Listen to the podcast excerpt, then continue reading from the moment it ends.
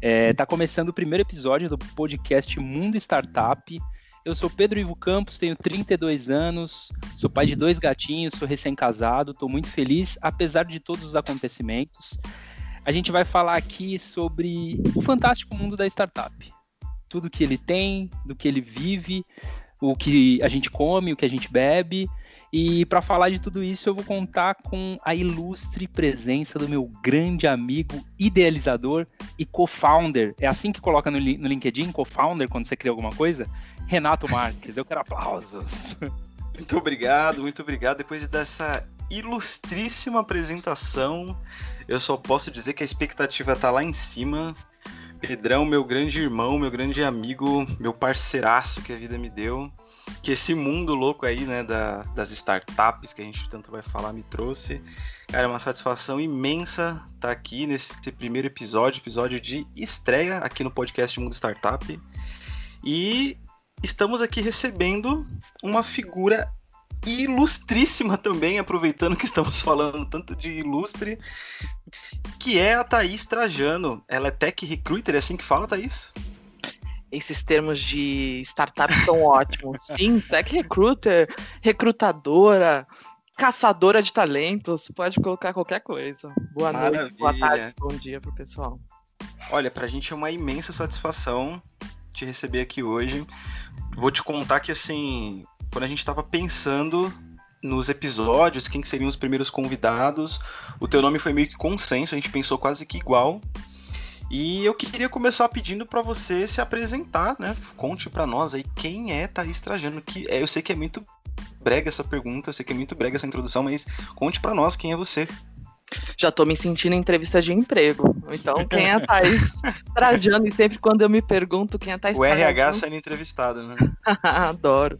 É, quem é Thaís Trajano aí na fila do pão, na fila da vida, né? Eu sou Thaís, eu sou uma mulher preta, sou mãe de gatos também, Betânia e Caetano. Caetano também ajuntada com a minha grande consagrada. É, psicóloga, que faz a transição tanto de uma psicologia clínica quanto no RH. É, sou dessas duas pessoas, sim, ocupo os, os mesmos espaços e sou apaixonada por isso e que aprende todos os dias com as pessoas e com o mundo, assim, principalmente com essa pandemia, né? Eu acho que nos trouxeram várias reflexões enquanto pessoas dentro de empresa, enquanto pessoas fora. E que está com saudade da sua liberdade ilusória e de ir e vir, quem não está, de poder viajar, de poder ir ao parque, de não ter medo do abraço. Então, essa sou eu um pouquinho, bem rapidamente. Que que é isso? Brasil!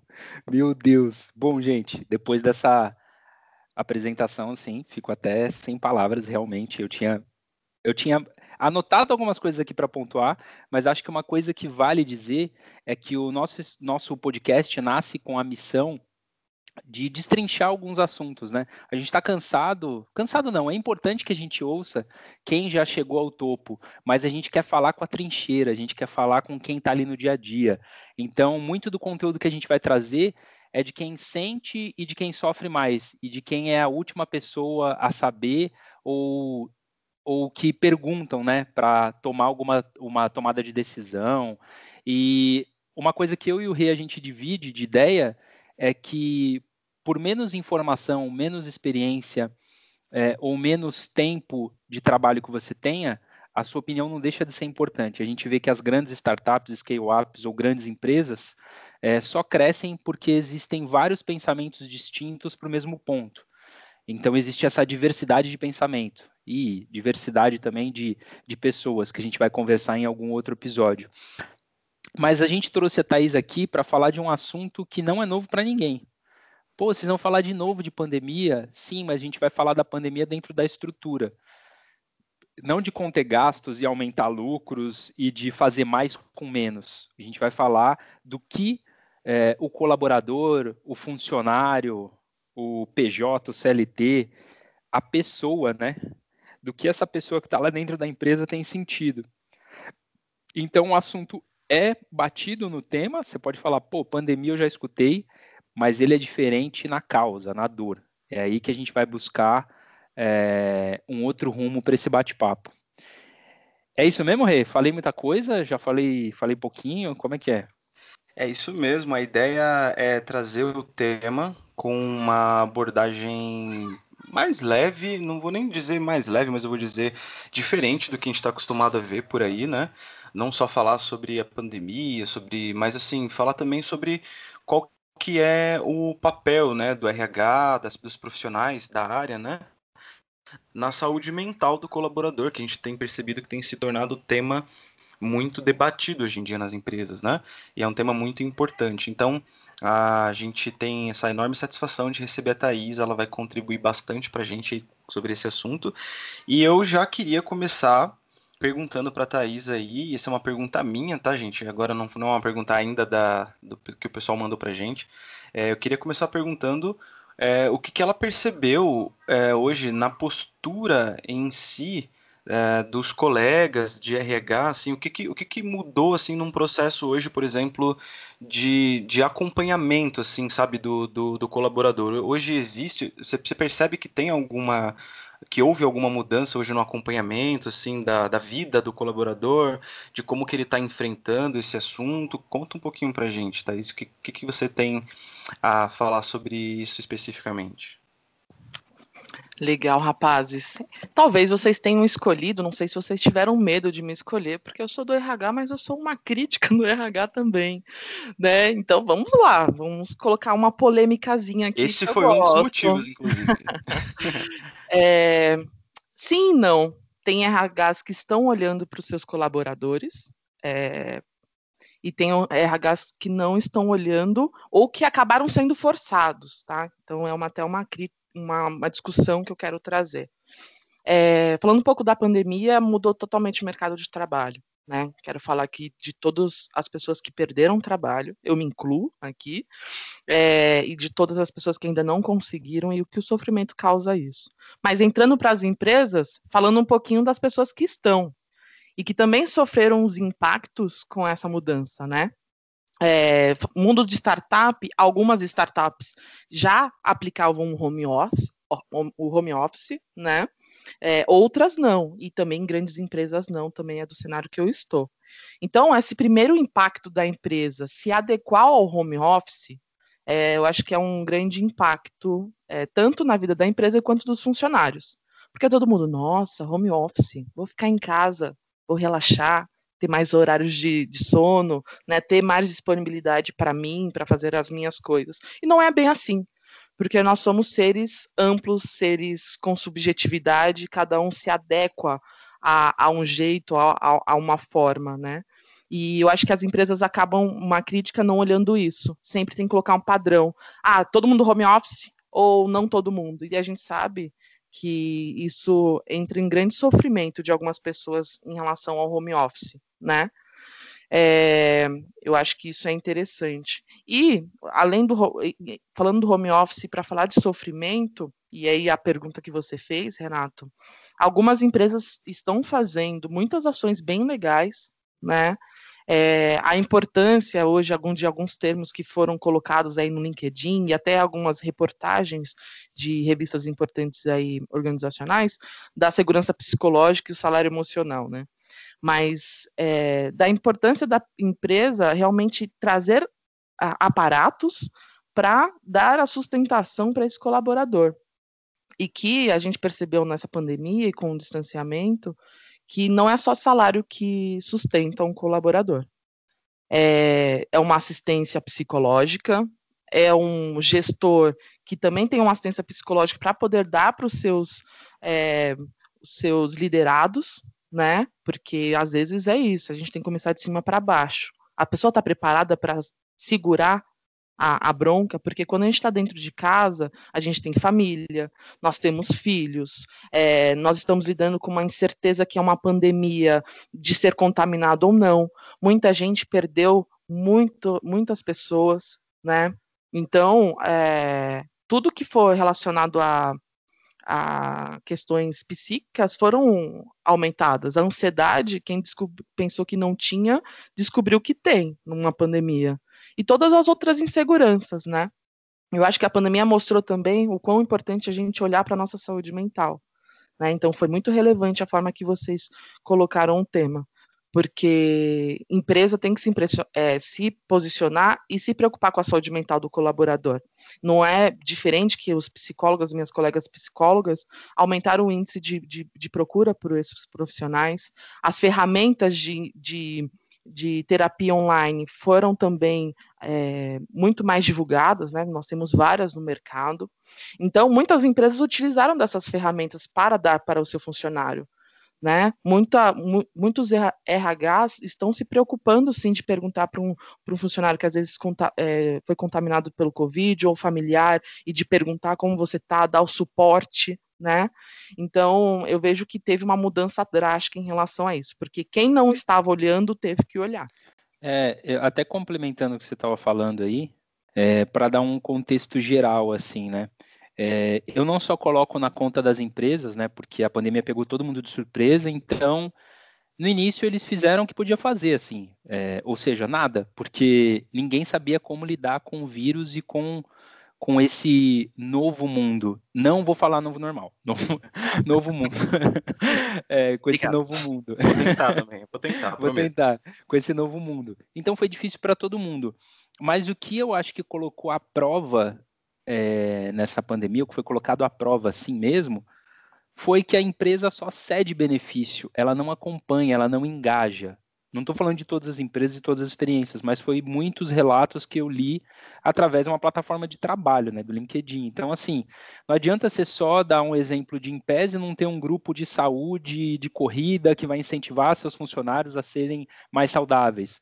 Não adianta você, entendeu? É, então eu comecei a, a, a, prestar atenção nisso. Pô, cara, não adianta só me dar, tipo, não adianta só perguntar, tá tudo bem, porque a gente vai responder tudo bem, tá tudo bem sim, mas mentindo, mas é você conhecer realmente todas as necessidades daquela pessoa, né? É, o home office é, não tem só benefício, né? Muito pelo contrário. No início, eu via o pessoal fazendo conta no LinkedIn, sabe? Gasto quatro horas a menos, gastei não sei quanto de dinheiro a menos, como se fosse, tipo assim, o mundo ideal, né? Mas, na verdade, você estava vendendo, assim como nas outras mídias sociais, na minha humilde opinião, é, a parte boa do que você quer transmitir para o mundo, né? E não está errado também, é, mas vai mais do, de acreditar que, que não é tão romantizado assim, não é, não é só disso eu vou dar um exemplo aqui, né, já até sugestionando. Eu recebi um e-mail, às vezes, no trabalho, e, cara, tipo assim, eu sabia que ele era importante, mas eu ia responder, às vezes, no outro dia. Hoje, o WhatsApp, eu falo que é uma ferramenta do demônio para quem acredita, do mal para quem acha. É, tem, existe bem e mal, né, para todo mundo. mas acho que é uma ferramenta muito ruim, na verdade, porque ela tomou conta da nossa vida de um jeito em que a gente não consegue se desconectar. Tipo, o Instagram eu consigo colocar limite de, de, do que eu vou usar, o, as outras eu tento me planejar ali e tal, mas o, o WhatsApp ele ficou um meio, uma ferramenta de trabalho para mim hoje, não é uma ferramenta mais de, de envio de mensagem ou sei lá, outra coisa. É... O que, que você acha que tem de malefício aí, Thaís? E o Rê também, comenta aí, que eu já falei pra caralho. Legal, eu vou pegar primeiro um gancho de você falar de ter o benefício e não ter o acompanhamento. É uma das grandes dificuldade, dificuldades do RH, tá? Porque eu vou puxar a sardinha para nós e às vezes não, tá? Porque às vezes, às vezes o RH aplica um serviço super legal, né? Um de pés, um serviço de saúde que dá ali é, um suporte psicológico, tem RHs que colocam, mas às vezes não tem uma ampla divulgação e realmente ações efetivas para as pessoas conhecerem esses serviços. Então é um erro nosso disso sim, de aplicar, mas também dos funcionários, dos colaboradores é, absorverem isso, né? Porque nós somos humanos. A gente vai só recorrer a algumas coisas quando está doendo, né? Eu vou falar assim, até mesclando com, como RH e como psicóloga. Porque quando você procura terapia, quando está doendo, quando você não está conseguindo mais lidar. Quando você vai para a academia sem ser, você ser fitness, quando o peso subiu, tem alguma coisa de saúde, vou, preciso cuidar da saúde. Então, só quando está doendo.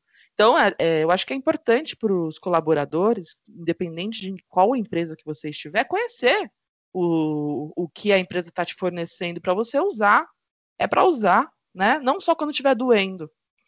E aí o segundo ponto do home office e malefícios e benefícios. Benefícios, eu acho que disso, da gente ter uma organização, de estar dentro de casa, né, de ter, às vezes, ter um tempo maior para a família, para você estudar, não ter aquele tempo no trânsito, né? Tem várias questões aí de, de benefícios. Malefícios, aqui eu estou com dois rapazes da área comercial, account executives aqui.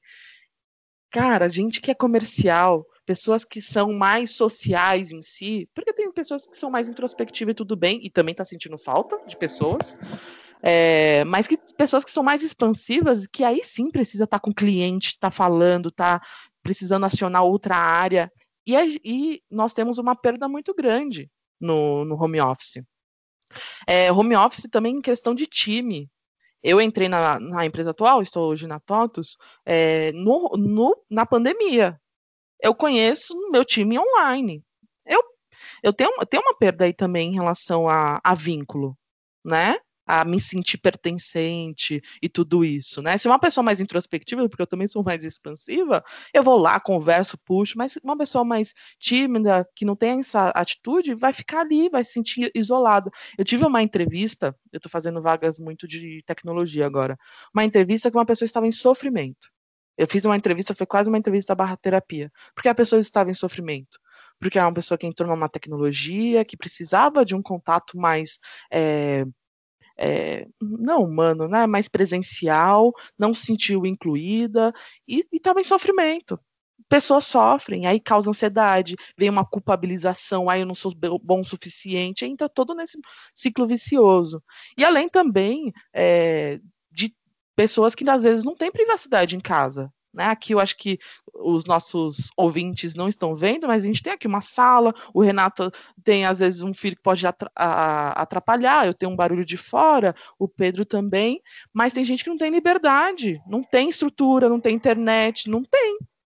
E aí, porque eu não tenho essas estruturas é, possíveis, eu vou deixar de participar, de, às vezes, de um processo, ou de realmente. Porque às vezes eu moro tão longe onde eu morava, eu morava para lá do, da Zona Norte, a internet era péssima.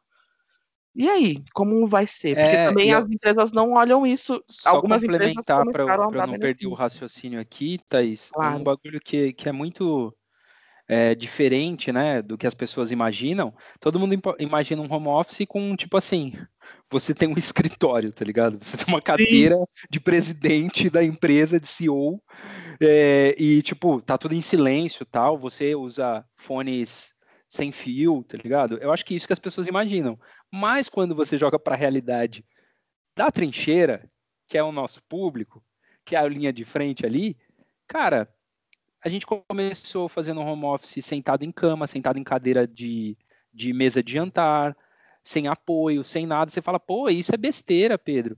Todo mundo teve que aumentar a internet, porque a gente não tinha ideia da capacidade. O tipo de luz que a gente tem é, é prejudicial para nosso para a nossa visão, porque as empresas têm um padrão de tudo, né? A gente pensa que não, o tipo de mesa, agora se é altura de mesa, tem que ser maior que 75 centímetros, não sei o que lá, porque você fica tendo que se adaptar. Então, assim, é, houve esse processo também de adaptação para um melhor ambiente de trabalho dentro de casa, que a gente não tinha essa estrutura, né?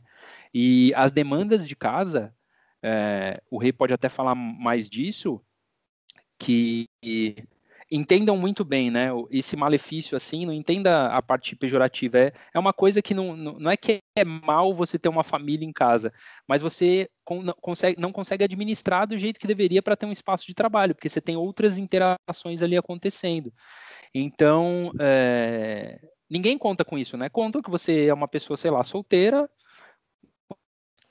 todos os boletos pagos do ano inteiro, sem barulho de vizinho, sem nenhuma coisa, né? Como se você morasse que, dentro é de um estúdio, né? Você morasse é... dentro de um estúdio. Vocês estavam falando e eu estava lembrando aqui de do, do, começo dessa pandemia, né? E assim, eu acho que eu acho que assim, é, é exatamente essa realidade, eu acho que de 90% da galera hoje que está em home office, entendeu? É, no começo da pandemia, só para você ter uma ideia de como que isso muda, né? A vida, a rotina. Eu sempre prezei, assim, por morar no centro de São Paulo, sabe? Sempre, sempre. Eu era vizinho da Thais até outro dia. É, eu sempre prezei por morar no centro de São Paulo porque, assim, eu tinha a minha residência mais ou menos como um local de passagem, sabe? Era um local que eu ia para dormir, porque assim, eu tava o dia inteiro trabalhando, meus filhos estavam o dia inteiro na escola, a gente volta, eu e às vezes ia pra, eu ia pra faculdade, então assim, a gente tava muito pouco tempo em casa, e no final de semana a gente saía, dava uma volta, fazia alguma coisa, então a gente morava num apartamento muito pequeno, onde eu, onde eu morava antes, lá no centro de São Paulo. E a nossa, a, a pandemia, ela serviu para me mostrar que assim, tipo, a minha casa não tinha estrutura realmente para para trabalhar de home office. Eu não tinha estrutura lá.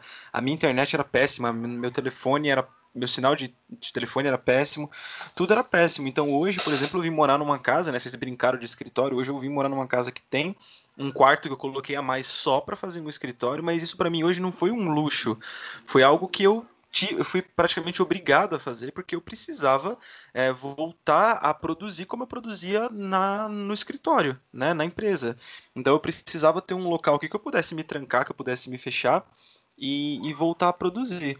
E é muito louco, né? A gente pensar nisso tudo, tipo, como que um, um, algo consegue mudar a nossa vida. Eu queria voltar, é que eu não posso perder esse gancho. Eu sei que a gente está falando sobre um assunto que fluiu muito legal, mas eu queria fazer uma provocação que eu estava pensando agora há pouco, quando a Thaís estava falando de benefícios, né? Tipo, que às vezes a empresa é, bota um benefício, às vezes o funcionário.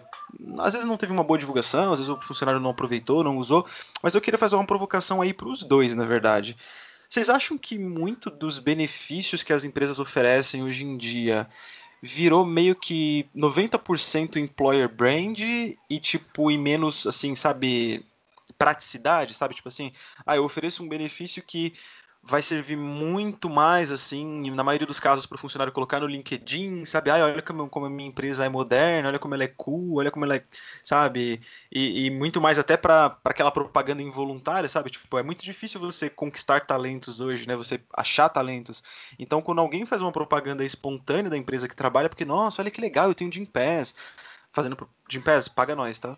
Ah, eu tenho Jim Pass. Ah, eu tenho, sei lá, o Zen Club.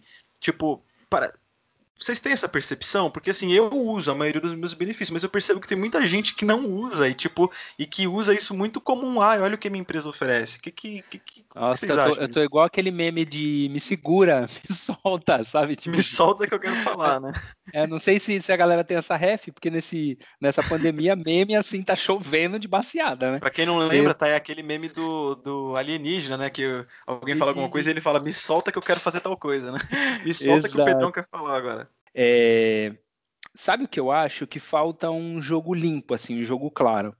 Tipo assim, como eu entendo, né? Aí o RH pode me corrigir, que tá aqui, temos esse, esse juiz do RH, essa juíza maravilhosa do RH. É, o que, que acontece? Para que, que servem os benefícios? Boa parte dos benefícios servem para melhorar a condição de vida do colaborador, em algum sentido. Mas não é simplesmente melhorar a condição de vida do colaborador, é para que ele não tenha algum problema de determinada de, é, demanda da vida dele é, e ele deixe de produzir o que a empresa espera dele. Então, o que, que eu penso assim? nunca é um presente, é uma via de mão dupla. Eu estou te dando um benefício, mas é para você se cuidar, enfim, fazer alguma coisa para diminuir alguma coisa que a empresa tem. E aí, o que, que seria um papo reto da empresa? Gente, façam esporte, porque vocês fazendo esportes vai diminuir é, o seu estresse, a sua ansiedade. Eu vou criar programas para que vocês façam isso. E vocês vão ser mais produtivos aqui no trabalho também. Então, por isso que eu estou te dando isso. Vocês vão utilizar menos o convênio, porque o convênio é caro para a empresa é um benefício caro para todo mundo, para a empresa. A gente está até com um monte de empresas fazendo coparticipação. É, então eu sinto falta disso, sabe? Eu quero te alimentar melhor, não para você, não só para a sua vida, mas para a empresa também. Então eu queria que a empresa se engajasse ao ponto de estimular a atividade no colaborador e explicar o porquê que está dando aquele benefício. Tem gente que fala, ah, eu ofereço isso, tá, mas tudo bem, mas tipo, não, não é sobre isso, sabe? É sobre, cara, por que, que você está me dando isso? ou eu tô te dando psico, apoio psicológico, primeiro porque eu acho importante, é uma bandeira importante que eu quero levantar na empresa, e segundo, porque seu trabalho vai te estressar muito. E aí eu preciso que você esteja bem aqui. Era isso que eu queria ouvir. Não é isso, Thaís, que vocês têm que falar pra gente, mano? Adoro. É... Vamos lá. Eu acho que a gente tem que fazer um recorte muito importante que você começou na sua fala, Pedro. É... Nós estamos vivendo numa sociedade capitalista, ponto. Ponto, né? A gente sabe que aqui é a trincheira e, e somos nós. E eu, como RH, que eu quero ter a oportunidade de desmistificar isso, porque nós também somos uns recursos humanos não bem fundados dentro da empresa, às vezes não escutados, não bem é, usados no sentido de, de plena capacidade, tá? Então, é aqui então eu sou trincheira também porque eu também estou junto com vocês nesse sentido. Às vezes, a figura do RH, é, a gente carrega isso para estar no, no RH. Não é que nós somos isso, entende? Porque o jogo e as regras muitas vezes não são de quem está na trincheira, tá? E concordo com benefícios. É um ótimo employee branding. A gente tem que falar, isso é ótimo. É, as startups usam isso muito bem, muito bem, porque como o Renato falou, é super difícil trazer pessoas. E um dos maiores índices, passei por algumas empresas, que era a indicação de amigos. Aquele amigo, putz, eu vivo isso, vou indicar para o meu amigo, enfim, trabalhar aqui. A indicação, porque vocês sabem como é ali e tal, né? E startup utiliza muito bem isso. Acho que falta transparência, sim. É, eu acho, o Renato ele passou por entrevista comigo para entrar na OMI ele pode falar um pouco dessa perspectiva de entrevistado. Mas eu sou bem transparente em relação à situação, a maior parte das vezes nas minhas entrevistas, quando eu dou prosseguimento com, com a pessoa. E eu acho que o RH precisa ser transparente dos motivos. Vocês vivem numa, numa área, área comercial, que é extremamente estressante, é extremamente é que eh, tudo que tem meta, nosso RH também, tá? Mas tudo que tem metas muito mais claras em relação, olha, você tem que atingir tanto, é isso, e aí é um investimento, é um desgaste. Normalmente, perfis que, que estão na área comercial se cobram muito também, aí tem uma questão individual, enfim, poderia ser jogar as claras. É, porque é tabu, entende, Pedro? Falar assim, olha, você precisa fazer terapia, porque o que eu vejo muito nas empresas, às vezes, é uma culpabilização muito grande do colaborador. E ela não se responsabiliza pelo sofrimento mental causado nele.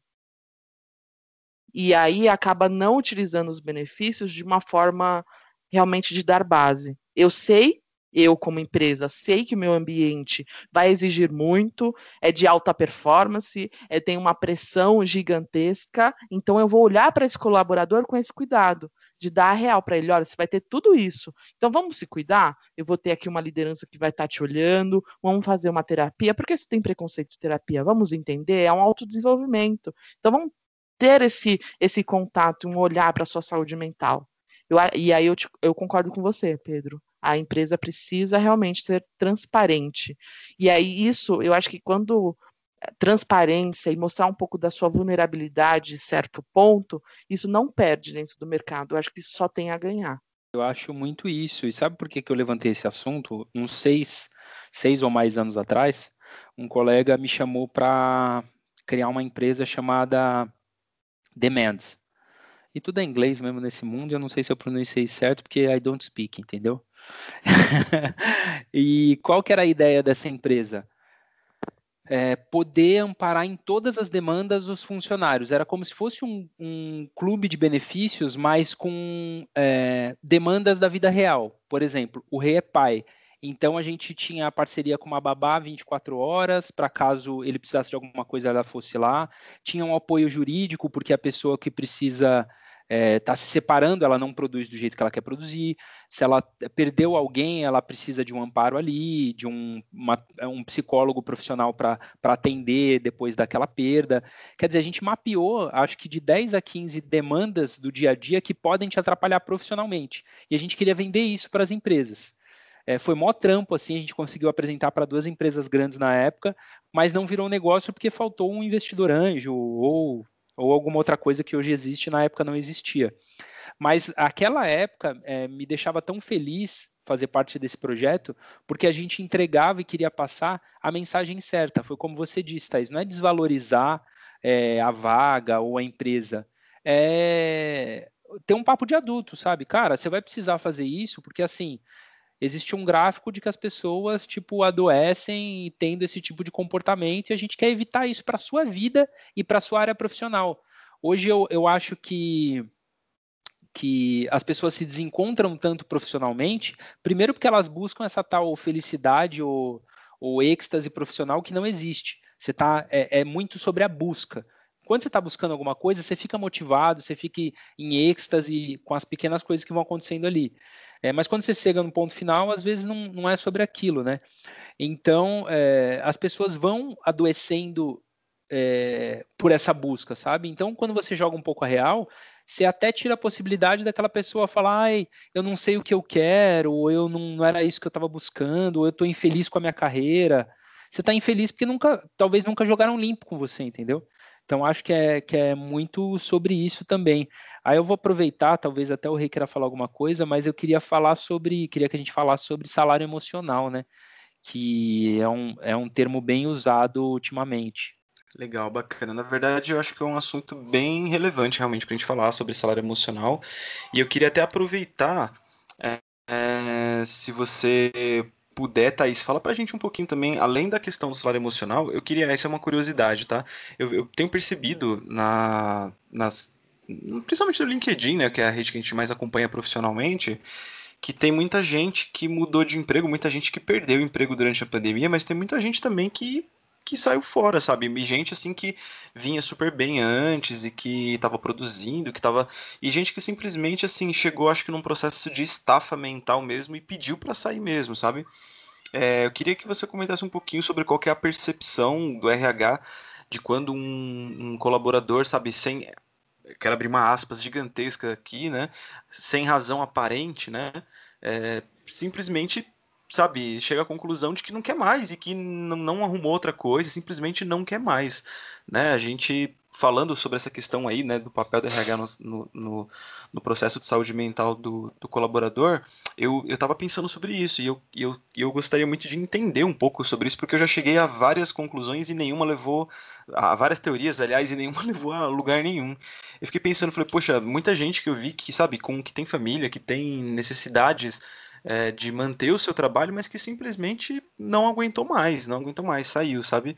Então eu queria um pouquinho da tua visão sobre isso, aproveitando falando sobre isso e também sobre o tema que o Pedro trouxe, né, do, do, do salário emocional, né, tipo, o que, que, que você acha que está faltando ou o que, que você acha que está acontecendo nesse processo inteiro que tem tanta gente assim, tipo, pirando mesmo, sabe? Saindo saindo sem ir para lugar nenhum, sabe? Assim, não, eu tô saindo porque eu não aguento mais.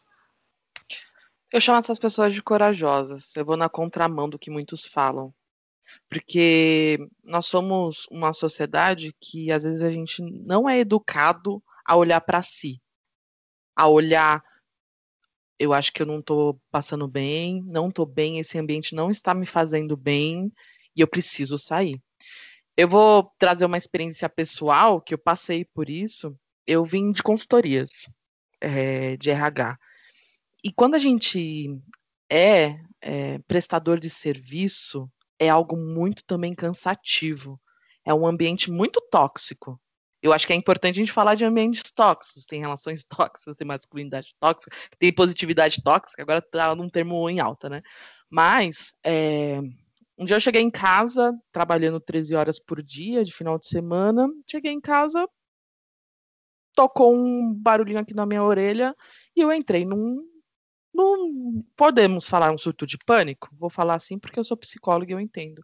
Eu não consegui me mover ali para um dia. De um sofrimento, de um choro. Então, o nosso corpo ele fala. Quando a gente chega num domingo, começa a ter ansiedade no fim do domingo, não consegue ter uma boa noite de sono, não ter vontade de acordar para ir para o trabalho, é, de ter choros repentinos, é, de entrar num sofrimento que o corpo está falando, ei, tá? Alguma coisa está te, te, atrapalhando. Às vezes pode ser dentro de casa, é, pessoal, mas às vezes é causado pelo trabalho. E aí, é, a gente é tão. Porque quem às vezes pede as contas que sem nada em vista é chamado de louco. Meu Deus, mas você não tem boleto? Os boletos vão chegar.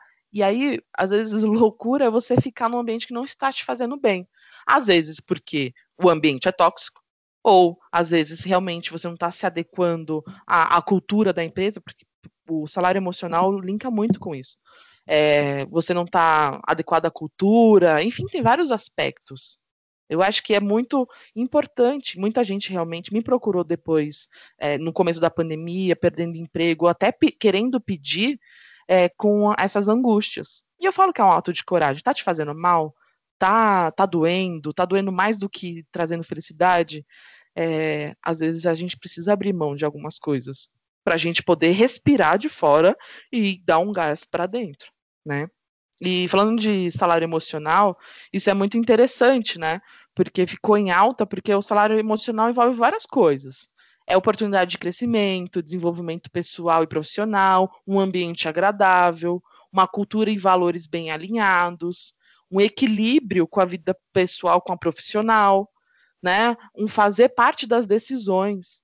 Então, eu acho que também muitas empresas acabaram perdendo o rumo ali na, na estrada, porque às vezes não tinham culturas e valores bem fundamentados.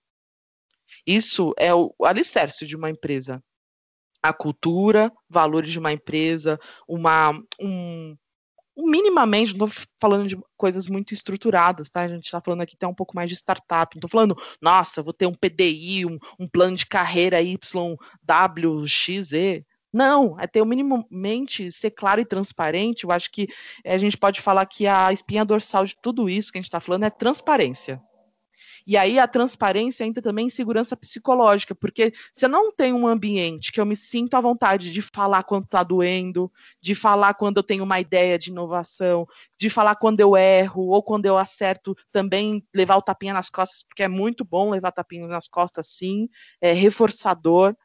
Então, a segurança psicológica também está muito linkada ao salário emocional. Porque se eu não tenho um ambiente que me traga a segurança psicológica numa liderança, e eu estou falando de empresa, porque aqui eu vou colocar um, uma pimenta aqui. Startups, muitas vezes, tem várias empresas dentro da mesma startup. São vários times que trabalham de alguma forma, por causa do, dos valores e da, da missão, visão, valores não estão bem fundamentados na empresa, cultura. Porque aí acontece uma pandemia, o que acontece? Esmorou, desmorona. Vira uma, uma catástrofe. E eu acho que muitas startups sofreram no começo por isso, que aí tiveram que estruturar de alguma outra forma. Eu acho que empresas, elas se sustentam sem, às vezes, uma cultura bem fundamentada. Mas aí você vai ver lá o turnover, que é a rotatividade de funcionários, aí você vai se espantar. Então, a segurança psicológica é super importante dentro de times. Os líderes têm que fazer um time que tenha segurança, que possa falar, possa falar que está doendo, de errar, de acertar e de ser realmente é, reforçado diante dos seus acertos.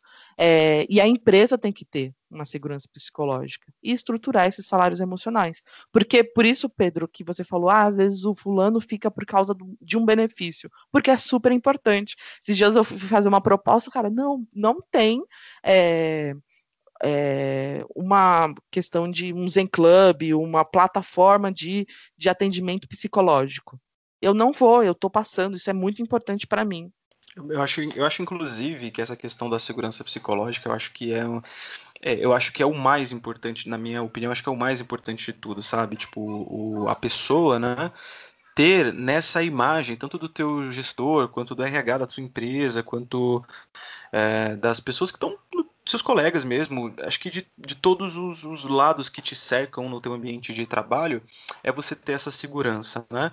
E aí, até viajando um pouco mais aqui, que eu acho que esse é o propósito do nosso, dos nossos bate-papos que vão ser é, frequentes aqui, é que, assim, muitas vezes essa pessoa, ela não tem essa segurança psicológica sequer no próprio ambiente é, pessoal dela, sequer na própria vida pessoal dela, em casa. Às vezes, às vezes eu tinha um eu tinha um colega um, que virou amigo, era um gestor que virou amigo, que ele sempre me dizia, ele falava, cara, quando você liga para um cliente, muitas vezes você tem que entender que aquele cliente, cara, brigou com o marido, brigou com a esposa, é, tá, tá, com o aluguel atrasado, tá com uma série de problemas que você é o menor dos problemas. Aquele, aquele problema que, que a tua solução, que o teu, que o teu produto resolve, aquela solução que o teu produto resolve, é o menor dos problemas daquele cara.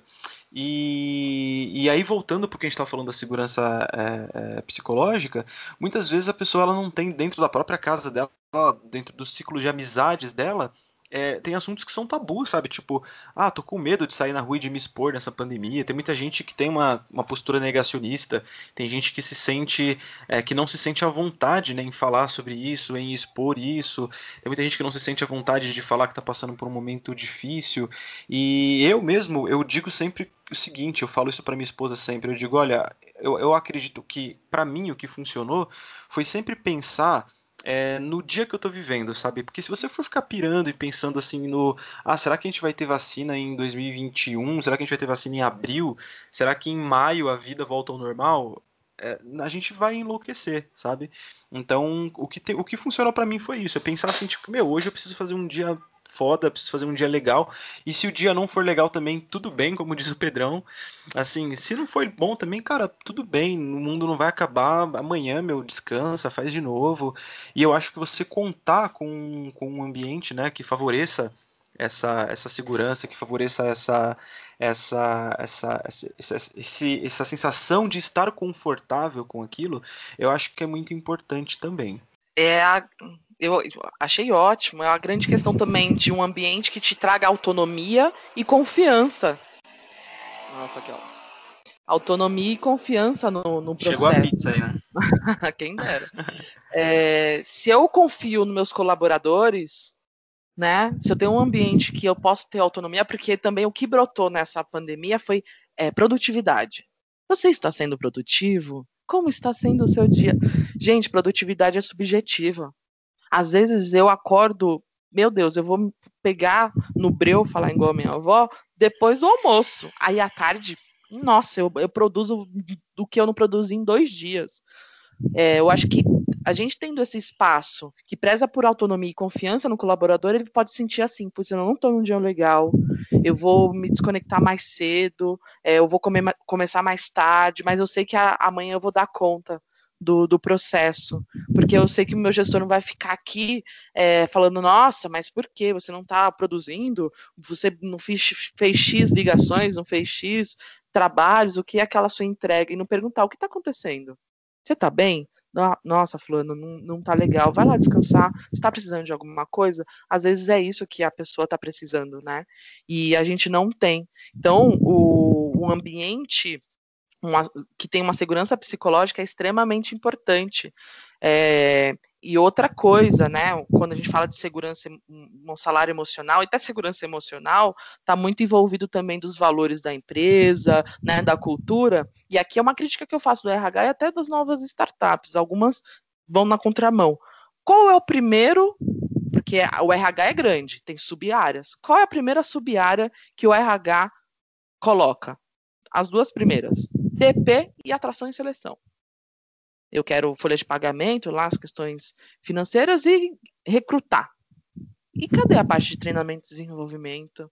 A parte de, de olhar realmente para o desenvolvimento do colaborador, uma área de employee branding também que vai captar novos benefícios e vai dialogar isso com, com os funcionários. Não tem. Não sei, se vocês já passaram por alguma empresa, agora eu posso falar que eu, que eu tenho, mas porque às vezes, até as pessoas do RH, eu sou de atração seleção mais raiz. Sempre as oportunidades que me apareceram no RH foram um dessas. Mas tem um pezinho em treinamento e desenvolvimento, em saúde mental. Quantas vezes que com certeza o RH fala assim: olha, tá precisando, vamos estruturar, olha, tô aqui com um projeto, vamos colocar. Não, não, não. Vamos recrutar, porque a gente precisa de pessoas aqui para trazer lucro para a empresa, para girar a máquina. A parte de treinar, de saúde mental, de olhar outras coisas, a gente vê quando der, né? A gente coloca quando der. E aí, às vezes, nunca dá. E, e aí o erro começa daí. O RH desmorona daí. Porque se o RH não olha para os recursos humanos, e aí eu abri uma caixa no meu Instagram pessoal perguntando, né? A galera me macetou, né? Eu já estava com essa expectativa. A galera caiu em cima de mim. Eu falei, tudo bem, sou resistente, sou psicóloga, terapeutizada, eu aguento, manda. E aí falou uma das perguntas que eu até coloquei aqui, por que o RH não olha para o colaborador? Por que não vê como um recurso humano, realmente? Por isso, porque às vezes o RH, as pessoas que estão lá não são culpadas, é porque elas não têm força, não têm uma estrutura, não têm um investimento. Enquanto o RH não for olhado como é, benefício para o negócio, como um RH estratégico que traz retorno para o negócio, e eu, às vezes retorno é, sim, vou fazer um programa de saúde mental aqui, porque eu estou vendo nos meus índices, RH é quantitativo também, é de análise. Estou vendo aqui que um turnover é porque tô, tem, pode ser baixo aqui um turnover, mas é às vezes por saúde mental, está acontecendo alguma coisa aqui. Então, eu trago valor para o negócio, falar que eu vou cuidar da saúde mental dos meus colaboradores. Então, o RH tem que lutar por essas, esses outros lados, porque senão só vai ficar aqui parte de DP, recrutamento e seleção, e as outras, as outras partes, treinamento desenvolvimento, diversidade, né? É, se, senão, brand. senão, acho que acontece até o que você falou, né? A máquina não para de girar, só que isso não é bom, porque você contrata, demite, contrata, demite, atrai, contrata, demite, atrai, contrata, demite, e a gente não está olhando na... É, na causa, né, na raiz. A gente está olhando no, na, na, dor, né? Cada um tem uma dor. E aí você falou algumas coisas que me chamaram a atenção, até anotei aqui. Produtividade, confiança, liberdade, cultura. Eu peguei algumas palavras. Produtividade. Cara, eu aprendi com, com, com um grande amigo na última empresa que eu trabalhei na OMI, com o Oshiro, eu quero até que ele venha aqui bater um papo, só que ele é já um pouquinho acima, mas ele vai vir sim, porque ele tem muita coisa boa para falar. Não que estamos abaixo, tá? de desembaralha tudo isso que vocês colocaram na cabeça na ordem do meu raciocínio. É, que não é chutar mais, é chutar melhor. Então, assim, não importa. Se eu tenho um número que eu tenho que entregar, não importa do jeito que eu vou fazer. Eu tenho que fazer. E se você me contratou, se eu passei num processo seletivo, cinco entrevistas, aqueles testes que é chato pra caralho, vamos falar, aquele teste é muito chato, quadradinho, número, não sei o que lá, teste de Excel, e você não confia em mim, cara, Tipo, qual que é a relação que você quer ter com uma pessoa que você não confia? Você não tem uma relação. Então, assim, é... pegando o que o Oshiro falou, é chutar melhor, cara. Então, assim, se a gente trabalha numa área que é entrega de meta e eu tenho até o último dia do mês, à meia-noite para entregar, cara, não me cobra. Você me orienta para que eu entregue é, não, não discute, você se relaciona comigo para que a gente tenha uma jornada melhor. E aí é aquele lance, né? A confiança não é para ficar na parede, é para o pessoal falar, ah, é senso de dono. Tá, quando eu quero agir como dono, que eu vou acordar mais tarde, vou sair do trabalho mais tarde também, que não é só esse benefício, né? Que é, parece que você quer sacanear o trabalho, né? Como se a empresa não arrancasse seu couro e como se a sua fatia não fosse é, um, mil, um, milésimo do valor que realmente a empresa ganha, né? É muito desproporcional se a gente for pôr na, pôr na ponta do lápis.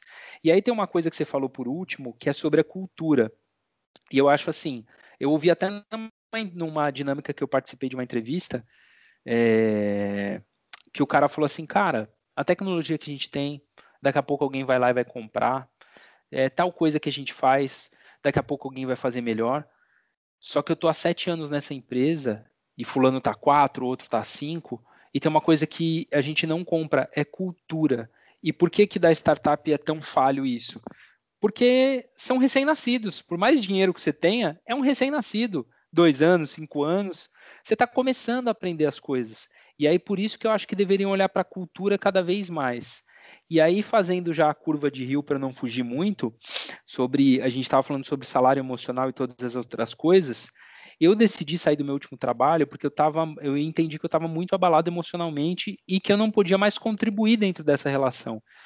É, e eu estava muito mal mesmo, né? E minha performance foi indo para baixo, várias coisas foram acontecendo ali. É, e uma colega de trabalho, a Leila, gosto muito dela, aprendi muito com ela nesse né, na, na, última janela desse ano de trabalho, ela falou assim, amigo, você precisa sair da empresa porque você está ficando doente. Porque se você sair ou for saído, enfim, é, doente, você não vai conseguir arranjar outra coisa. Porque as pessoas percebem quando você está mal. Você até falou no começo do nosso bate-papo que você foi entrevistar um cara, você percebeu que ele estava adoecido, traumatizado ou com um problema ali. E aí eu fiquei com aquilo na cabeça. Eu falei, caramba, né? É verdade. Você só consegue é, alguma coisa se você estiver bem, né? É... Mas o que que, o que que hoje o RH olha assim dentro do, dessas novas possibilidades, né? Porque eu acho que veio muito uma onda de terror, né? De graças a Deus que você está empregado, é, tá muito difícil o mercado, a empresa nunca, as empresas não estão faturando quando o mundo da tecnologia e outros mercados, assim, né, sei lá, alimentação, e tantos outros, está explodindo de ganhar dinheiro, cara. Porque assim, é, aquele papo lá de vendedor das antigas, enquanto um, um chora, outro vende lenço, entendeu? Então é sempre tem uma oportunidade ali. Então, assim, o que, que você acha que são as novas habilidades pro, que, o, que os recrutadores estão olhando hoje, já que a gente fez essa, esse caminho aí do home office, da saúde emocional, do que, que tem dentro da empresa, do que, que não tem que ter, mas o que, que a empresa quer hoje? O que, que você pode dizer para a gente aí? E aí, se o Rê quiser complementar também. Legal, quer falar alguma coisa, Rê? Que aí eu já junto tudo aqui. Não, na verdade é exatamente isso, assim, eu queria complementar apenas com, assim, não só o que, que o RH está procurando, mas também eu queria que todo mundo desse as percepções, assim, do que que, é, do que que a gente tem percebido que tem se criado aí de novas habilidades, né, também do profissional, né, o que que, é, eu queria que você falasse o que que você tem percebido de novas habilidades, assim, o que que o pessoal tem conseguido desenvolver, né, nesse momento, e se isso tá de acordo com o que o RH está procurando, né? Porque tem muita gente que, como a gente estava falando, perdeu emprego e essa hora tá é, ouvindo a gente e pensando, tá, legal, tipo, puta, tudo isso é muito bacana, mas tá, e se eu, puta, agora eu tô, a minha realidade é essa, eu tô desempregado, eu preciso realmente me recolocar. Então, qual que, o que que, o que que o RH hoje está olhando quando você vai atrás de um talento? O que que principalmente hoje o RH está procurando? Legal, vou fazer dois paralelos aqui.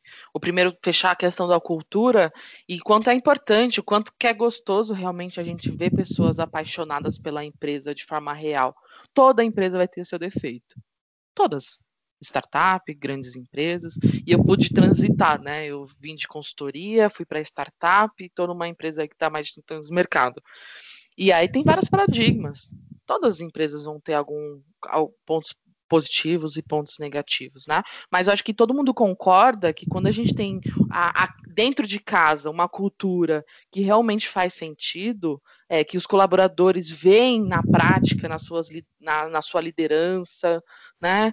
Que, que, que vivenciam isso, isso, o quanto que é importante. E cultura está muito ligada também um pouco a valores e crenças, e Desculpa, não sei vocês, meus valores e crenças não foram criadas de um dia para o outro.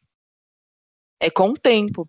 E aqui, defendendo um pouco as startups, é, eu sei que o, os primeiros anos são mais do, dolorosos, porque tem que fazer dar certo rápido, é, às vezes realmente o dinheiro não é focado para um lado, e a cultura e os valores e tudo isso é estabelecido com alguns anos. Elas precisam virar umas, umas jovens umas adolescentes no mercado.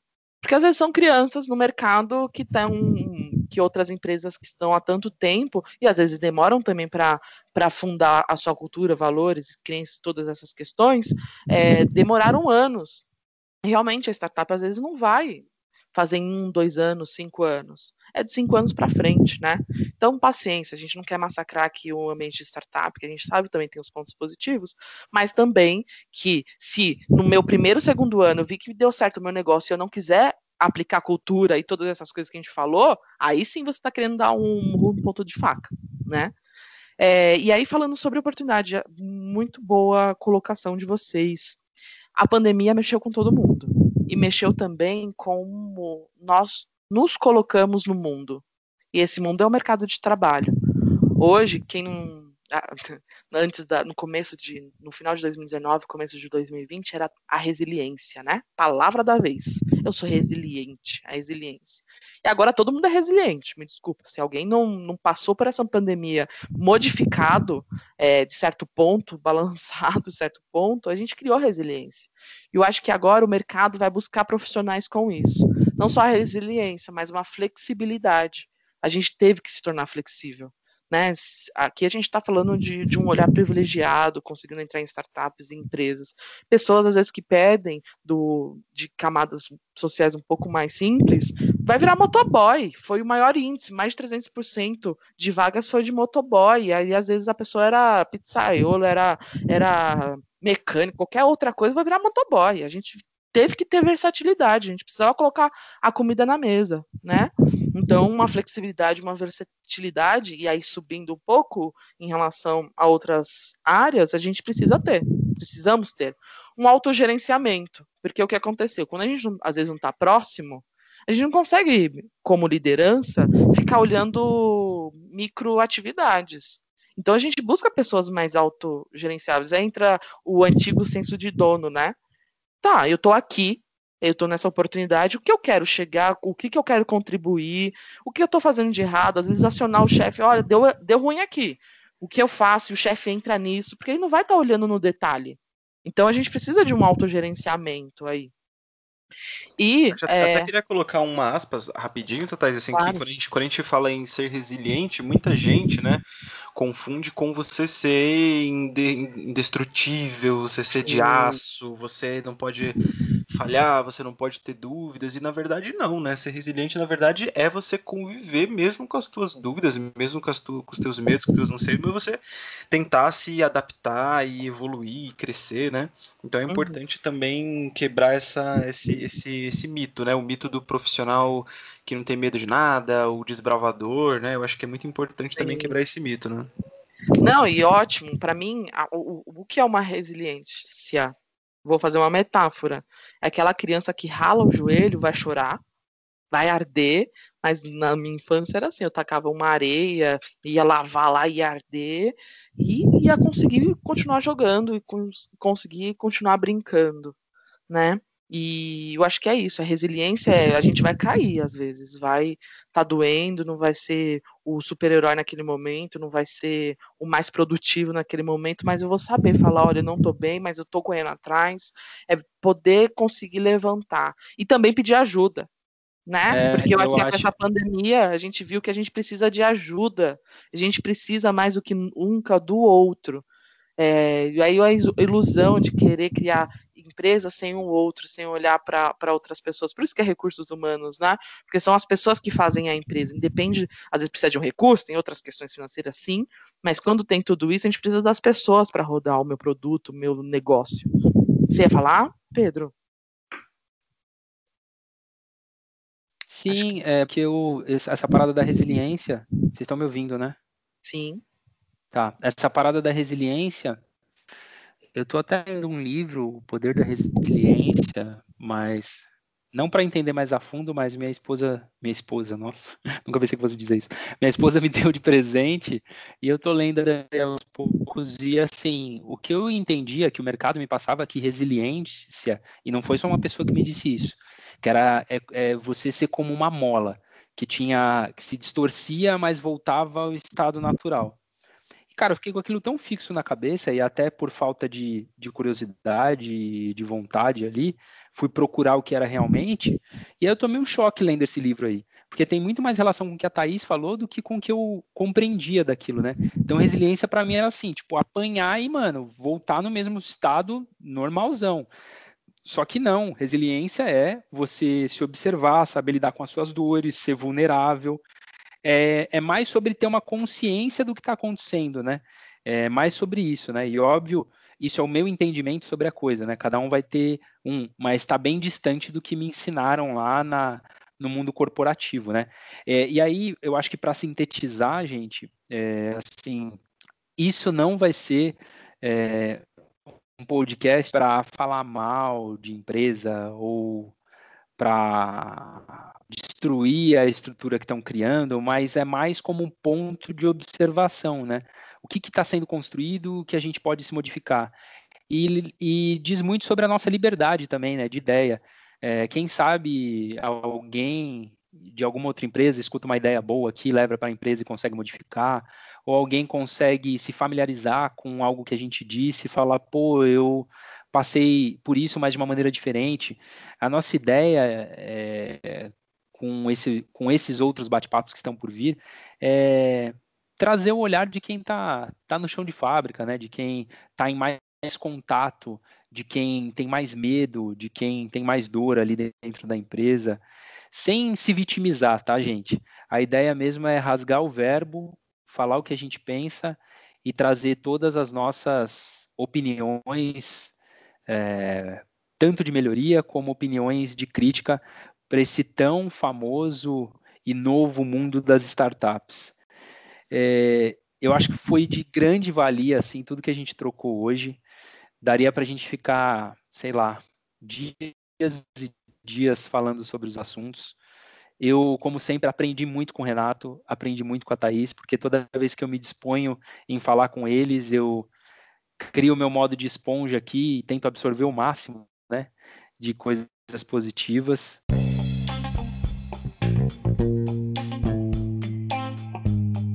Estou muito orgulhoso dessa nossa ideia. É, tá acabando o ano, mas não estão acabando as coisas, né? É, a gente está no tempo de, de fazer escolhas e de se engajar com o que realmente a gente quer. E esse é o meu, meu até logo, né? Pro, pro nossos próximos episódios. Muito ansioso e animado. E eu quero que vocês falem um pouco aí também. É, na verdade, eu queria convidar a Thaís a, a falar um pouquinho sobre os projetos pessoais dela também, que ela, ela tem uma página bem legal, tá, gente? Que eu sigo já faz um tempinho já. É, fala um pouquinho sobre ela, Thaís. É 3Psi que fala? É assim que pronuncia? Sucesso, rapazes. Já aproveitando e vou até também finalizar minha fala, agradecer vocês dois pelo convite. É, me senti muito feliz e eu acho que eu queria até parafrasear Emicida, que é tudo, tudo que nós tem é nós. E às vezes, às vezes a gente não sabe do impacto, impacto que a gente causa na vida das pessoas. E vocês, às vezes, a gente trabalhou no mesmo ambiente de trabalho e não tivemos uma conexão que nós podemos é, que nós tivemos com esse podcast, com esse convite, e de vocês terem lembrado de mim. De alguma forma, eu deixei a minha marca e vice-versa, né? E, e, e 3PC, falando agora de projetos, né? Eu sei que carreira, mercado de trabalho é muito doloroso. Não é porque eu sou psicóloga que eu sou extremamente estabilizada no sentido de não teve dificuldades na minha trajetória e indecisões, sofrimentos, né? E hoje eu falo com muita segurança que eu estou vivendo uns dos melhores momentos de carreira, porque eu entendi o que, que eu posso contribuir no RH, colocar os meus limites, saber o que é meu, o que é do outro, o que é da empresa, e saber que também eu não preciso me limitar a um único espaço que eu sou psicóloga e atuo na clínica, então tem um projeto arroba 3.psis, junto com duas outras colegas super competentes psicólogas, que a gente traz lá também formas de romper com alguns paradigmas, né? Porque psicologia também tem que se posicionar em questões sociais, tem que falar de coisas difíceis, né? E tem que ser acolhedor com a diversidade que a gente tem de pessoas, de mundo, né? E é isso. Me sigam lá, podem me seguir no LinkedIn, né? A gente também é business. Então, Thaís Santos Trajano. É, podem me seguir e quiser perguntar alguma coisa, sempre estou à disposição. E obrigada, rapazes. Sei que com certeza esse é o primeiro episódio de muitos. E sucesso, sempre podem contar comigo. E eu quero aproveitar também para fazer um comunicado, né? Que eu acho que isso foi uma coisa muito bacana que a gente construiu. A Thaís, ela é nossa convidada do primeiro episódio, mas ela vai continuar com a gente também aqui no projeto. É, a gente vai trazer aí algum perguntas. No, no, o formato a gente ainda não decidiu, mas vai ser tipo RH Responde, vai ser alguma coisa do tipo. Vai continuar ajudando a gente aí. Quero agradecer mais uma vez, Thaís, pela, pela confiança aí na, na nossa ideia. Eu acho que o papo fluiu muito bacana. Muito obrigado mesmo por ter dividido, compartilhado com a gente. Tanta coisa legal. Pedrão também, até o próximo aí. É, e é isso aí, gente. Muito obrigado aí pelo primeiro, Uhul. pelo primeiro de muitos. Valeu! Sucesso! Torcida, as pessoas escutando. Uou! É Até isso, tchau.